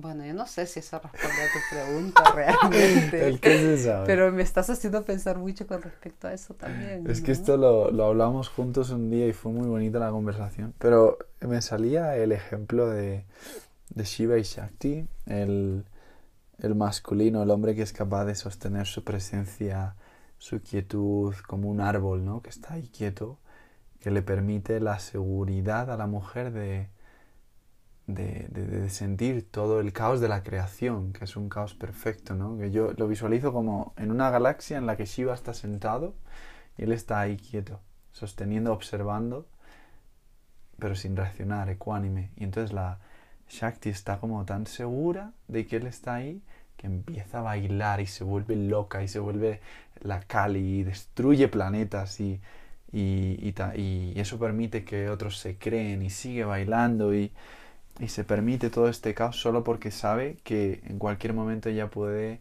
acudir a la quietud de, de Shiva, ¿no? Y, y sí, yo lo veo como un poco así, ¿no? De, el hombre tiene que estar muy seguro, muy enraizado en sí mismo, en, realmente conocer su propio caos para poder sostener el caos de, de, una mujer, ¿no? Porque es tan, tan infinita la mujer, eh, el hecho de que seáis puente entre el cielo y la tierra. Las almas que quieren venir del cielo buscan este embudo, que son las mujeres, y a ver, venga, esa va a ser mi mami. ¡Pam! Y se meten, ¿no? Y, y nosotros tenemos que estar ahí como súper presentes y conscientes. Y siento que si fuese como viceversa, ¿cuál sería el rol así un poco de, de la mujer para el hombre? Yo lo siento mucho como que ella, ella abraza. O sea, ella baila y crea mundos y, y, se permite el movimiento y la agresividad con la creación, con la que la creación nace, pero luego hay un momento en el que ella es capaz de conseguir esa serenidad y abrazar al bebé, al niño, ¿no? El niño llora llora, llora, llora, se vuelve loco, la mujer es como en esa serenidad, no tiene que preguntarse qué quiere el niño, sino que se permite sentir lo que ese bebé necesita y se lo da. Entonces yo creo que si fuese el otro rol sería así, el hombre quiere ser abrazado en su explosión. La mujer es el baile que arrasa y que crea el universo, pero el hombre solo quiere explotar. Que es como cuando Shiva, Shiva está meditando por mil años con los ojos cerrados y cuando abre los ojos crea el universo, ¿no? Entonces el hombre solo quiere como explotar y estar sostenido en eso. Y eso quería compartirlo, ha venido ahora, sí. Y, bueno, quería hablar contigo sobre lo que hablas de las relaciones, que es muy interesante, que es eh, cuando nosotros estamos empezando a aceptar que somos completos, no a completarnos, sino a abrazar todas esas partes de nosotros mismos que ya no nos hacen buscar ciertos patrones en otras personas o atracciones o seducciones, sino ya empezamos como a definir nuestro camino así recto y ya no queremos jugar más o perdernos más en el camino, ¿no? De, no, ya tengo claro que, que voy hacia el sol o voy hacia la luz, voy hacia Dios. Y hablábamos esto en conversación y quiero saber como que quieres comentar acerca de esto, pero era como si tiene que ser, un, si tengo que tener una persona que me acompañe en este camino, Dios me la pone delante. Me la va a poner delante. Yo elijo mi camino y ya ni me desvío ni nada, me la pone delante. Porque si hay como otras almas que están en diferentes frecuencias y están aquí alrededor con la atracción y jugando juegos y, y caemos y nos desviamos, ya nos perdimos, ¿no? Y es como, como mantener esa vibración que te permita hacer todo tu trabajo y tu proceso y evolución para tú poder conseguir estar en la misma frecuencia y vibración que esta otra persona que te está esperando haciendo su proceso también. ¿no? Y hablábamos de esto, de cómo no, cómo no, porque muchas veces somos muy conscientes, pero eh, como que elegimos, ¿no? Jugar un poco ese papel de, el ego dice, bueno, pero es que si tienes que seguir tu camino, igual tienes que esperar dos años, esta persona pues tiene, tiene sus cosas parecidas y no y como tú mismo puedes caer en ese juego de, tu propio ego, ¿no? Entonces, ¿qué, ¿qué, opinas tú de esto? Yo creo que, es, es, parte del caminar igual, ¿no? Eh, encontrar gente en tu camino que te va a ayudar a evolucionar. Entonces, está bien, ¿no? Pero no podemos vivir así tampoco toda la mm. vida, ¿no? Hasta que nos damos cuenta de que ya, ahora sí, ahora tienes que esperar realmente a la persona indicada, según tu proceso también, el que estés tú, ¿no? Pero es parte de, de crecer a través de tener relaciones y, y ser espejos de estas relaciones, ¿no? Mm. Y evolucionar a través de ellos, porque todos ellos son tus maestros. En mi caso, todas mis exparejas han sido mis maestros y los honro, ¿no? Como mujer, ¿no? Y, y, en algún momento, pues yo creo que cuando uno más se acerca a Dios, cuando uno madura, ¿no? Y cuando uno realmente deja que Dios siempre camine por delante, sin tú poner obstáculos, ahí es cuando todo funciona en la vida, ¿no? Entonces, es muy importante esperar, es muy importante esperar, esperar y tener calma, tener paciencia, ¿no? hasta que pues llegue esa persona indicada, ¿no? Porque es fácil salir, conocer a alguien, conocer a alguien, conocer a alguien y pensar, ay, ay, qué lindo, ahora me caso con esta persona, ¿no? Ay, seguro es el amor de mi vida y tal vez no es el amor de tu vida. Entonces, pero también es válido, ¿no? De que pases por esas experiencias para tu evolución. Y llega un momento en que la persona dice, pues ya, oye, ¿no? Este, ya déjate de tonteras, ¿no? O sea, ahora tienes que estar sola, ¿no? O solo, ¿no? Hasta que tú te eduques y, sigas y, saques de tu vida lo que te obstaculiza, hasta que perdones, hasta que eh, renazcas como una nueva persona y esperar con calma, ¿no? Y ahí aparece esa persona que está en tu, en tu frecuencia, ¿no? En tu vibración. Me venía la imagen de que nuestra vida es como un libro y en ese libro hay diferentes capítulos y entonces cada persona que, que llega, que atraemos, que no está separada de nosotros mismos, sino para mí es una representación más de, de, de otra parte de mí que viene en otro cuerpo, en otra experiencia y como que dice Ay, bueno, pues me toca venir en la vida de Siddhartha tres capítulos. o yo, ¿no? Estoy ahí en el, en el, en el campo, en la, en, la, en la quinta dimensión, observándolo todo, diciendo, a ver qué me toca ahora. Tres capítulos en la vida de Ananda. Pues venga, vamos para allá, ¿no? Y es como muy interesante porque, claro, no es que me he casado con esta persona. Pues perfecto, porque era, había un acuerdo ahí de ¿no? Desde, desde el ser superior que es como un águila viéndolo todo, dice, a ver, pues nos vamos a acompañar 17 años y luego de ahí de una nos separamos. Elegimos un poco de dolor para crear un poco de drama y que tú puedas evolucionar también y que yo pues me meta en un proceso y ya ahí seguimos, ¿no? Que es como muy interesante verlo desde, desde arriba, ¿no? El, ser capaz de ver el dolor desde arriba y no desde abajo, de hundirte en él, sino desde arriba y de sentirlo y decir, a ver, ¿cómo he creado yo este, este guion? ¿Por qué he creado este guion y esta historia? ¿Por qué elegí que me iba a casar y que iba a tener estos tres hijos y, por qué y, cómo? Y, y, bueno, tampoco darle muchas vueltas y rendirnos también a esa voluntad, ¿no? Pero eso es, es, muy interesante. Al fin y al cabo es nuestra propia elección, ¿no? Todo es nuestra propia elección. Elegimos para eso, para evolucionar, ¿no? Sí. Y bueno, ellos, ellos, ellos. son lo máximo para eso, ¿no? Que nos, que nos ayudan, ¿no? Mm. A, a, a, crecer, ¿no? Sí. Y también nosotras para ellos también, ¿no? ¿Quién crees que tú que son los hermanos y las hermanas estelares? Quiénes son. Sí, los que, nos visitan, los que vienen. Sé que has tenido experiencias también en ti. ¿Qué crees? ¿Qué, qué, qué está pasando? ¿Nos van a venir a visitar? Claro que nos van a venir a visitar. es que ya está pasando. Claro. ¿no? Ya están llegando. Están aquí ahora con nosotros, entre nosotros, ¿no? Se están mostrando. Porque estamos ya pasando a una frecuencia más alta, ¿no? Entonces ellos, eh, hay mucha gente que está canalizando mensajes en estas épocas, ¿no? Y es muy bonito porque hay mucho despertar en este momento también. Entonces ellos están aquí, siempre han estado aquí, la verdad. Pero ahora se van a mostrar, van a empezar a mostrarse mucho más y más y más y más, ¿no? Y pues han venido o están aquí para eso, para resguardar la paz en el planeta, para resguardar la luz, ¿no?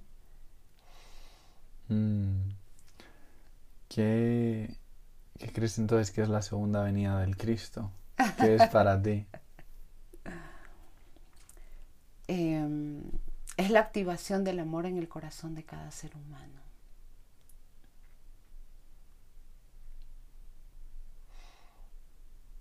Me gusta para el título. es un bonito título para el libro o para el Sí, ¿no? episodio. A ver, dilo otra vez. La ¿qué va a activación del amor en, en el corazón de cada ser humano. Ahí está. Que sí, y yo creo que eso se da eh, con la tecnología que has aprendido en biomagnetismo y en neuropsicofisiología, que es el vortex humano, que es traer al instrumento que eres, la fuente divina de Dios, y trabajar con otro ser humano. ¿Quieres hablar un poco de esto también? Porque Sí. esa, es, la- esa es la activación. Claro, sí. Yo creo que todos tenemos ese, ese poder. Ah, tenemos la capacidad de activarnos a través de la energía del amor de Dios, ¿no? O crística, si tú quieres llamarlo también así. Creo que todos podemos recibir esa energía de Dios dentro de nuestro cuerpo y a través de esa energía de Dios desde el amor, ¿no? Poder darla al otro, ¿no?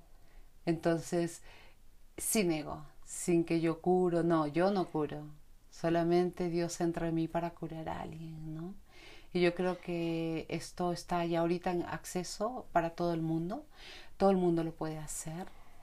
Y es recordar nada más que somos eso, ¿no? Somos hijos de Dios, somos dioses también, ¿no? Con ese poder, ¿no? Y pues ahí entra en juego también eh, la activación de la energía crística del amor en el corazón de las personas, ¿no? Porque a través de eso es como lo hacía Cristo, ¿no? Cuando despertó, ¿no? Recordó quién era. Y pues los milagros suceden así, de esa manera, desde el amor, ¿no? Sí. ¿Sabes qué? Le sanaba a gente que tenía psicosis, solo les miraba y como él era, tenía, o sea, como tienes tanta certeza de que eres amor y de, de que eres santidad y de que no hay nada roto, solo te miraba y decía, tú eres lo mismo que yo porque yo me he reconocido.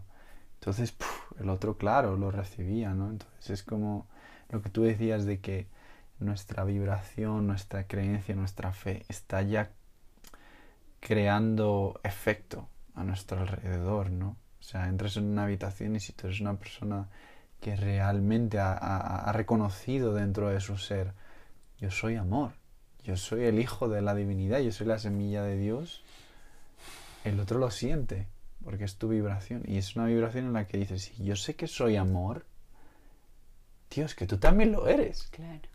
Y entonces el otro es como, "Ah, ¿en serio? Y tú, sí, sí, sí, sí, sí, que yo lo he visto, ¿eh? que yo lo he sentido aquí dentro, tengo esa certeza y tú lo eres.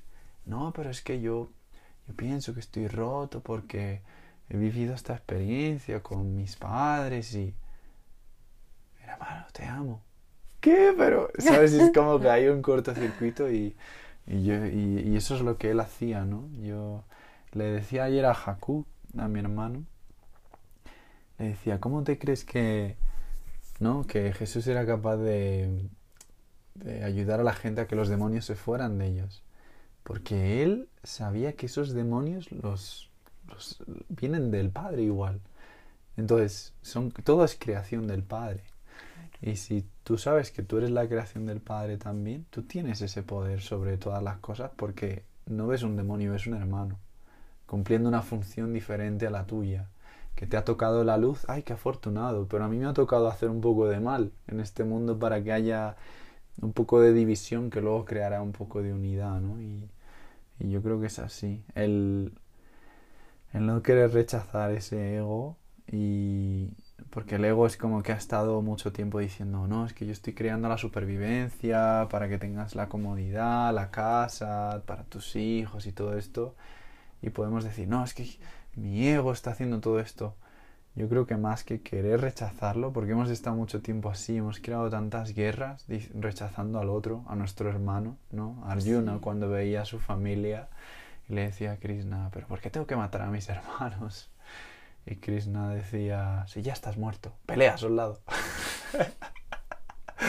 pues es eso, ¿no? El decir, ¿y si conscientemente elijo que mi ego en vez de estar en modo de supervivencia y de intentar matarlo, lo pongo al servicio de la humanidad y reconozco que mi ego también está creado por una razón divina, ¿no?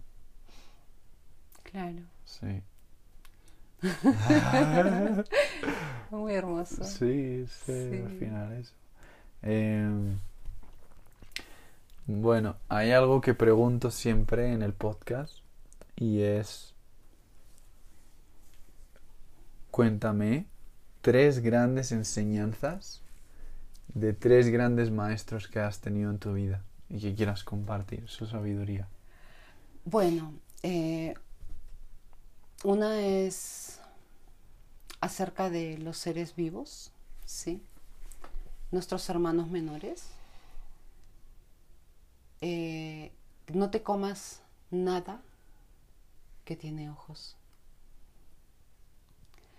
Eh, la otra enseñanza es, se me fue, justo la tenía justo lo que tú comentabas de los Krish, del Hari Krishna del mantra es en el último momento de tu muerte, en ese último segundo, recuerda a Dios. Porque cuando tú lo recuerdes, en vez de pensar, ay, estoy dejando mi casa, ay, estoy, eh, no sé, no me puedo morir por mis hijos, recuerda a Dios. Y ahí es cuando ya no regresas otra vez a la tierra, porque vas directamente con Dios. Ese fue también un mensaje de un maestro. Ah, una más.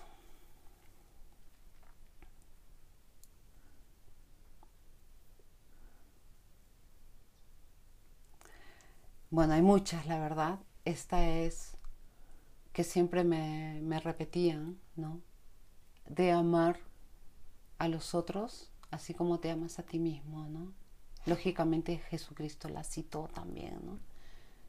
Pero bueno, eso fue como que siempre me lo decían de niña, ¿no?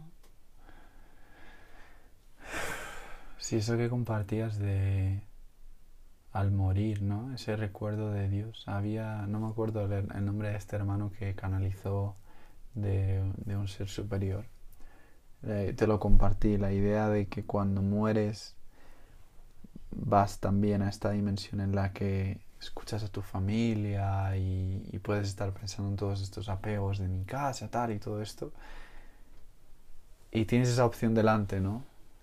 ver a tus seres queridos o realmente tener la conciencia de mirar detrás y ver el universo y decir quiero volver a casa, quiero volver a la fuente Sí. y, y de que boom, te mandan ahí a la fuente, ¿no? Es, es- es como la Tierra es una escuela, pero el universo en sí es un juego de niveles Increíble. en los que yo creo que Dios es como un niño riéndose diciendo, Sí. anda, me voy a... Yo creo que estaba un día ahí solo y dijo, ¿quién soy? Y ya creó ahí el universo para reconocerse el uno en el otro, y pero jugando, ¿no? Diciendo, ah, pues voy a jugar un poco en mi propio juego como jugador, olvidándome de que es un juego. Y justamente hablaba yo con las alumnas que, que tengo ahora en el retiro y, y es como Dios se experimenta a través de nosotros. Para eso tal vez nos ha creado, ¿no? Para experimentarse Él y poder sentir lo que siente un humano. Claro. Es que es como, yo me lo imagino que, mm, que claro, según la Biblia, y tiene los siete días y cada día va creando ahí algo, yo lo imagino así como un autor que escribe una novela o como, como alguien jugando un videojuego y dice, ay, voy a crear este, eh, los mares y estos planetas. Lo empieza así a crear y luego crea a Adán y Eva y se pone a mirarles y dice, Joder, qué aburrido yo aquí mirando y pues, he creado aquí un universo maravilloso, me voy a meter en él un ratito, ¿no? Para él será un ratito y para nosotros es como millones y es un infinito y un círculo ahí eterno, ¿no? Entonces, Bueno, se dice que hay multiversos, ¿no? claro. Y se dice que para nuestro universo tenemos un Dios. Pero es que tal vez eh, al público, no sé, podría investigar, ¿no? Tal vez no le parece, pero... más A mí no me parece, ¿eh? me voy a enfadar porque no, no me ha gustado eso de que solo hay un Dios por este universo. Es que hay muchos dioses. Claro. Que forman a un solo Dios. Es Claro. el juego, ¿no? Claro, o sea, como es arriba, es abajo. Entonces aquí abajo tenemos el presidente, ¿no? Tenemos el diputado, el ministro, ¿no? Hay una jerarquía. Arriba es igual, ¿no? Tenemos arriba los científicos, por ejemplo, que hacen eh, eh, experimentos, ¿no? Para eh, que algo funcione de una manera que ellos quieren porque es importante, ¿no? Entonces tienen arriba también hay un Dios para un, un, un- un universo, pero hay como tantos universos, hay tantos soles, que también hay otro Dios que rige este universo, rige el otro universo, y bueno, ¿no? Este, que también rigen a un solo Dios, ¿no? Entonces es por eso que no hay que enfrascarnos en religiones, porque la religión siempre te va, no te va a dejar explayar en la mente, Te te, va a controlar, ¿no? Te va a limitar y te va a decir, no, hay un solo Dios y no hay reencarnación, no tienes chance de ser mejor. O te vas al infierno o te vas al cielo. Y eres un pecador y vas a pagar por esto, ¿no? Entonces no somos pecadores, no vamos a pagar por esto, ¿no? No existe la culpa ni el miedo, No existe la culpa, no existe el miedo. ni, ni la enfermedad. No, todo es creación humana de la mente, nada más. Exacto. bueno, eh, yo creo que estaría bien como... ¿Quieres hacer la meditación? Ahí yo creo que estaría muy bien cerrar esto con, con un poco de ponernos en presencia y, y recibir... Siempre digo, comparte un mensaje, ¿no? Para la audiencia, pero ¿y si esta vez nos guías a que nosotros mismos podamos recibir ese mensaje individualmente? Ok, Dios. sí. Eh, se podría hacer una meditación para alcanzar, ir hacia arriba, a- al cielo, ir a la casa de Dios y poder alcanzar su luz, su sabiduría eh, y hacer una pregunta, ¿no? O dos o tres preguntas que uno tenga y uno va a ir escuchando la respuesta de lo que Dios te va a decir. Podríamos hacerlo así. Ok, empezamos. Vale, pues postura recta, siéntate, cierra los ojos, excepto si estás en el coche conduciendo escuchando esto. Ok, bueno. Si estás en casa y escuchando, cierra tus ojitos, siéntate rectamente, abre tu pecho, lleva los hombros hacia atrás, alarga tu cuello, inhala y exhala tres veces, lentamente. Exhala por la nariz. Dos veces más, inhala, visualiza un tubo de luz en tu columna vertebral. Sostén tu respiración en tu cerebro un momento, todo lo que tú puedas. Y luego exhalas. Y por tercera vez, inhalas y visualizas un tubo de luz en tu columna. Sostén tu respiración y visualiza en tu frente, dentro, una luz potente, grande, que te ilumina, ilumina tu mente, tus pensamientos. Y exhala.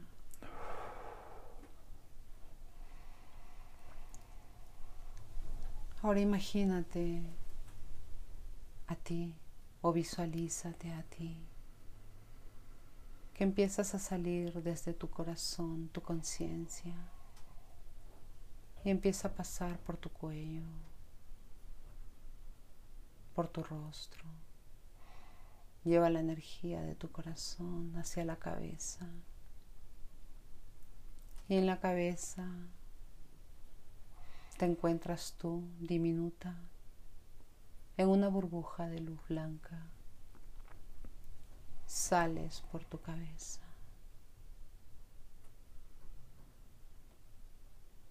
Y vas elevándote, vas ascendiendo hacia arriba.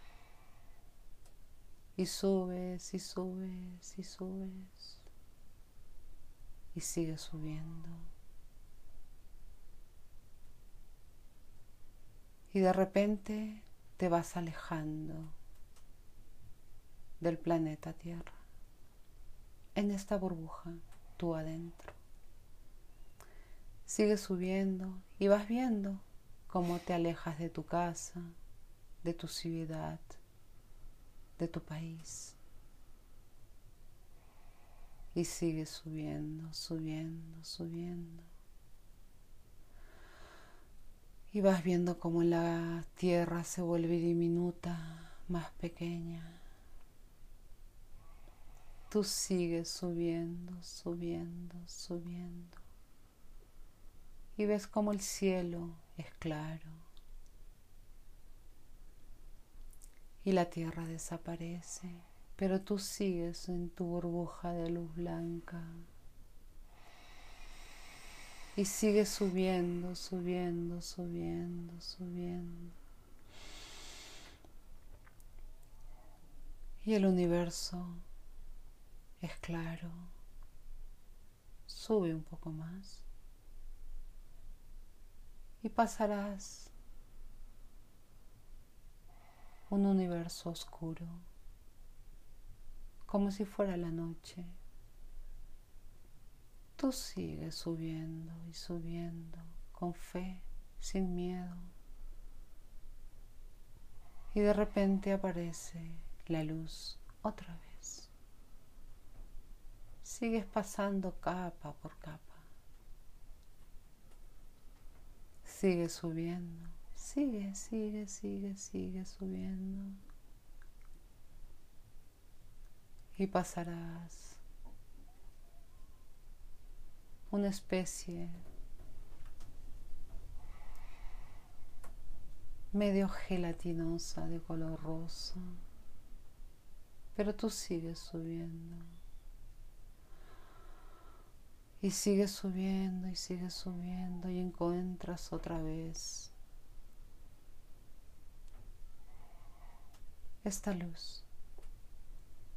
Y ves en el fondo, bien lejos, una luz brillante, luminosa, hacia allá te diriges.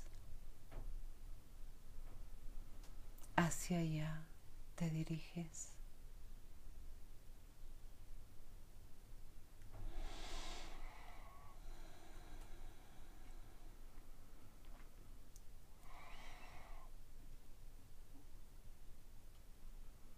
Y de repente, una vez que estás en este lugar luminoso, encuentras una puerta. La puerta es como tú sientes. Tiene mucha luz. Y entras. Entras y caminas y encuentras otro universo. Todo es blanco, todo es luminoso.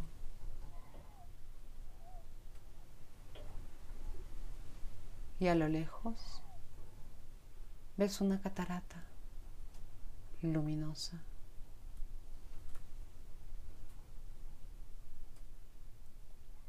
Y de repente conectas con esa luz del Creador que todo lo puede. Lo miras si es que puedes. Podría representar una luz para ti inmensa, una esencia o un rostro. Lo miras y conectas con él Él te toma de la mano y te recibe. Y sientes su energía. Sientes su poder, su luz, su perfección, su amor y su compasión. Es hermoso.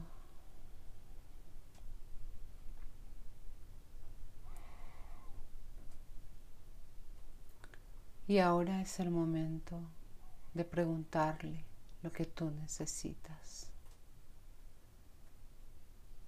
o agradecerle.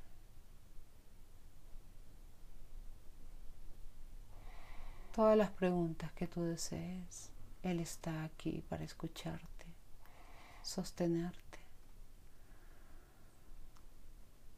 Y te voy a dejar unos minutos para que tú le preguntes y obtengas las respuestas.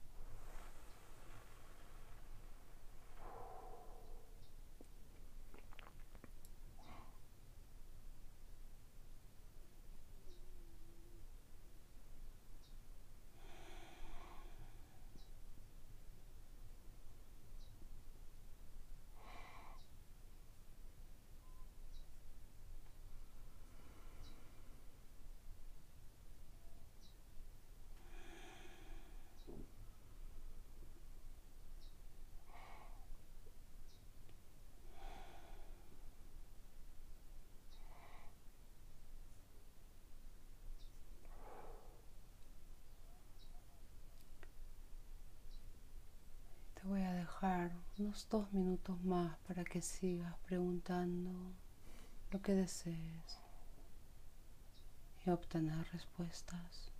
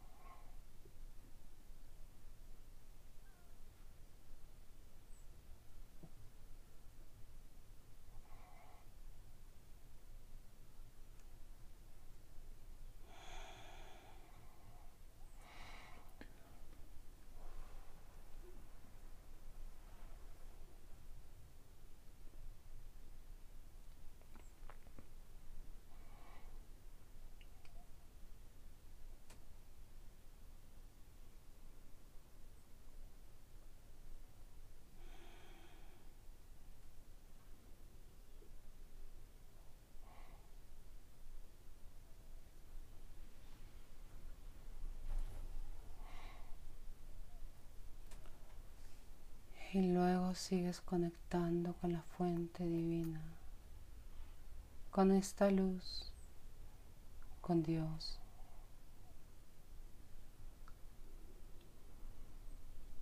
Y poco a poco, después de agradecer,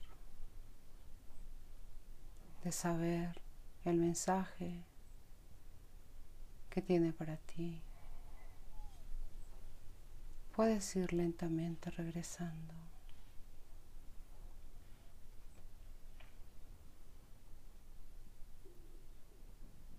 Regresas y ves la cascada luminosa y pasas debajo de la cascada, nutriéndote de esta luz que emana esta cascada. Sigues caminando y ves cómo vas alejándote de Dios. Camina, camina, hasta encontrar la puerta otra vez.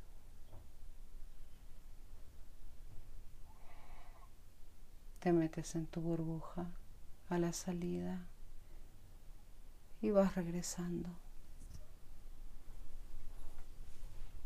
Vas bajando. Bajas y bajas y bajas. Y encuentras este color blanco luminoso.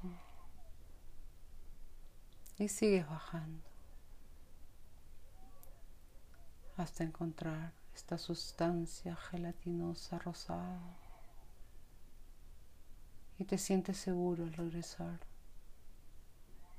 y sigues bajando.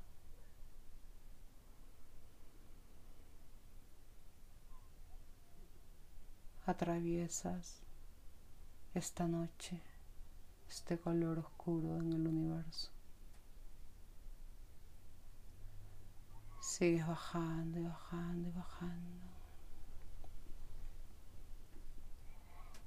Hasta encontrar este color blanco otra vez y lo traspasas y sigues bajando. Baja, baja, baja, baja, baja en tu burbuja. Baja, baja, baja, baja.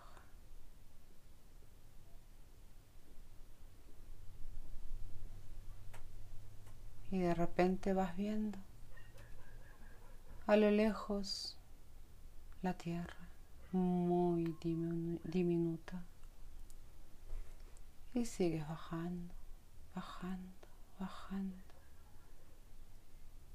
hasta que se hace más grande el planeta Tierra.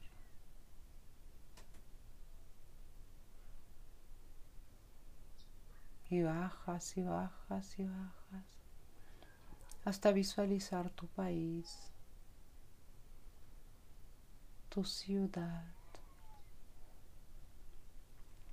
y regresas a ti. Regresas a ti. Inhalas y exhalas.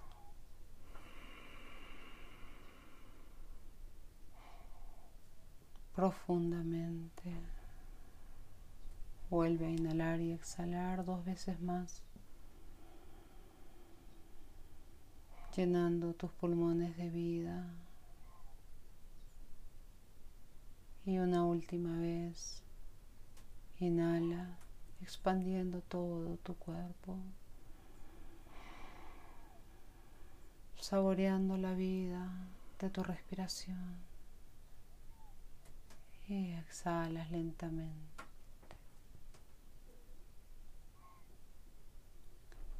Y cuando te sientas listo o lista, en cualquier momento, abres tus ojos.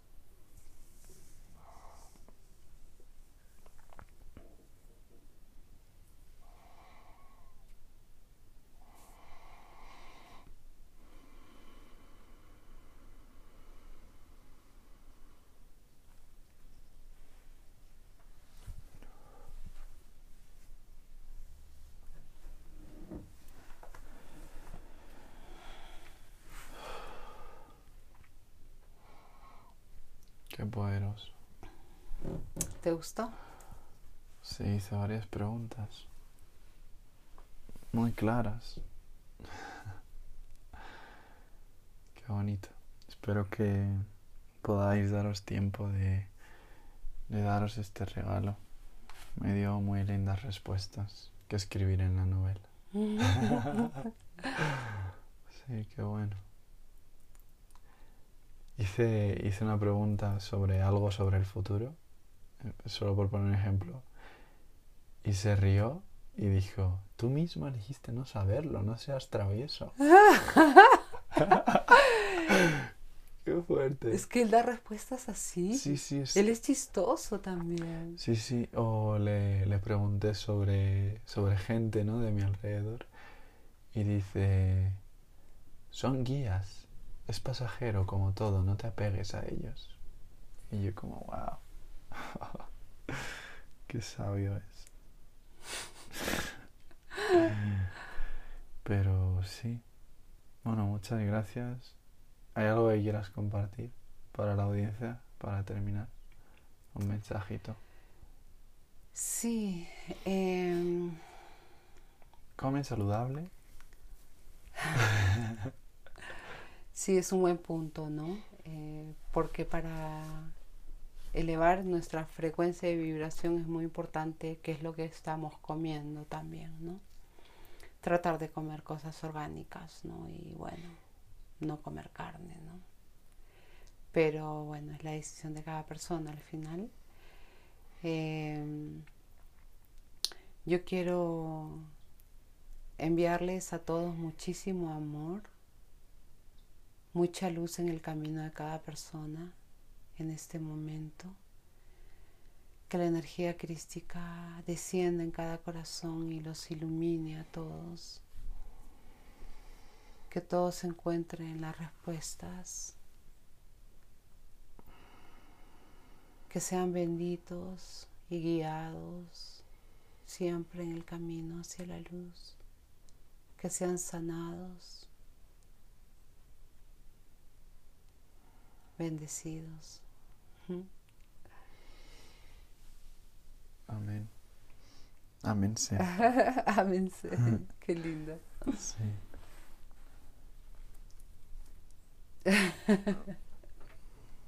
Sí, no, iba a decir que lo de comer carne, como todo, tiene una explicación y un sentir, ¿no? Y es la mera elección de, primero, no, ni siquiera necesitamos comer lo que comemos. Podemos desayunar sol, por ejemplo. Tomar el sol y... Entonces lo de comer es un, es un sentido un poco metafórico también. De qué nos alimentamos, ¿no? De qué impresiones, Claro. qué tipo de conciencia. Y lo de, lo de la carne es interesante porque para mí fue muy difícil como elegirlo por, por todo el bagaje ¿no? cultural, pero en Vipassana, el primer Vipassana que hice, me di cuenta de, de mi integridad ¿no? y de que si al final yo aspiro a la conciencia de la luz, eh, me alimentaré en todo caso de alimentos que se alimenten de luz. Yo elijo alimentarme de luz. Y ya más que cuestión de ética, sino de en tu camino, ¿no? De hacerte ligero. De hacerte ligero con lo que consumes para que sea más fácil esa elevación, esa ascensión también. Y eso quería compartir. no sé si tú querías decir algo. Nada, agradecerte mucho. Agradecerte y realmente para mí ha sido... Ponte recto. es, que, es que hay veces que nos reímos porque nos encorvamos un poquito al sentarnos y recordamos lo importante que es ponernos rectos. Bueno, Siddhartha Sananda, eh, yo quería agradecerte mucho, realmente, porque has sido enviado por mm. Dios eh, y miro tu luz. Y te valoro mucho, te aprecio mucho, te amo. Y me siento muy feliz de haber conectado con tu espíritu. Sinceramente, me siento afortunada. Muchas gracias. Igual, hermana. Todo un espejo. Espejo puro. Lo que somos. ¿Cómo pueden estudiantes, personas interesadas contactarte, hablar contigo? Poco de publicidad, por favor. Bueno, mándame un WhatsApp. Y se puede hacer el intercambio en vez de dinero paltas, ¿no? Claro. Con mango, por favor. Ah, bueno, eh, querías contarles un poquito acerca de la escuela. Yo ah. tengo una escuela, bueno, la escuela Sembrando Semillas con yoga y que hacemos retiros de 22 días. Eh, y dentro de estos retiros de 22 días y de 7 días se hacen terapias de diferentes cuánticas, ¿no? de diferentes maneras para el sanación de la mente, del cuerpo. Eh, personas que tienen problemas tal vez emocionales, eh, de depresión, de fobia, y todo esto. Y bueno, ahí estoy sirviendo, ¿no? Ayudando a dar herramientas y ayudando a la gente a encontrar un camino. Entonces me dedico a esto, ¿no? al servicio. Y nada, si quieren contactarme, pues estoy en el 051, que es el número del país, 933 602-201.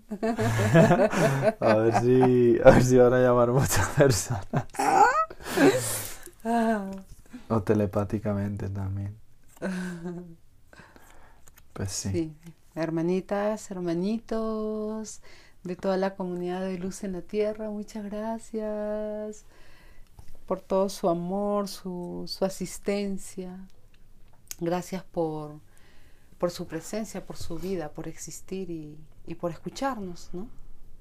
Y sigan, sigan a Siddhartha, que es increíble como entrevistador, es muy, muy chistoso, muy ah, ameno, pero también muy relajado en sus entrevistas y mucho del corazón. amén, amén, sí. Ajo. Gracias, gracias, gracias. Gracias.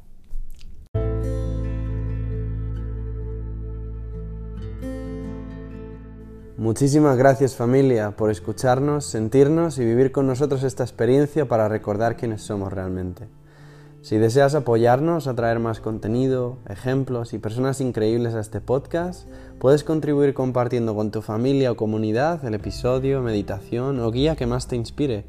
Y si también quieres apoyarnos a seguir en nuestro propósito, puedes ofrecer una donación que servirá para que continuemos con lo que más nos apasiona.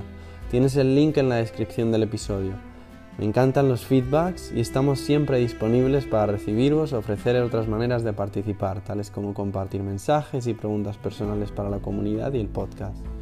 Somos uno, hagamos que nuestros rezos sean escuchados. Dios nos bendiga.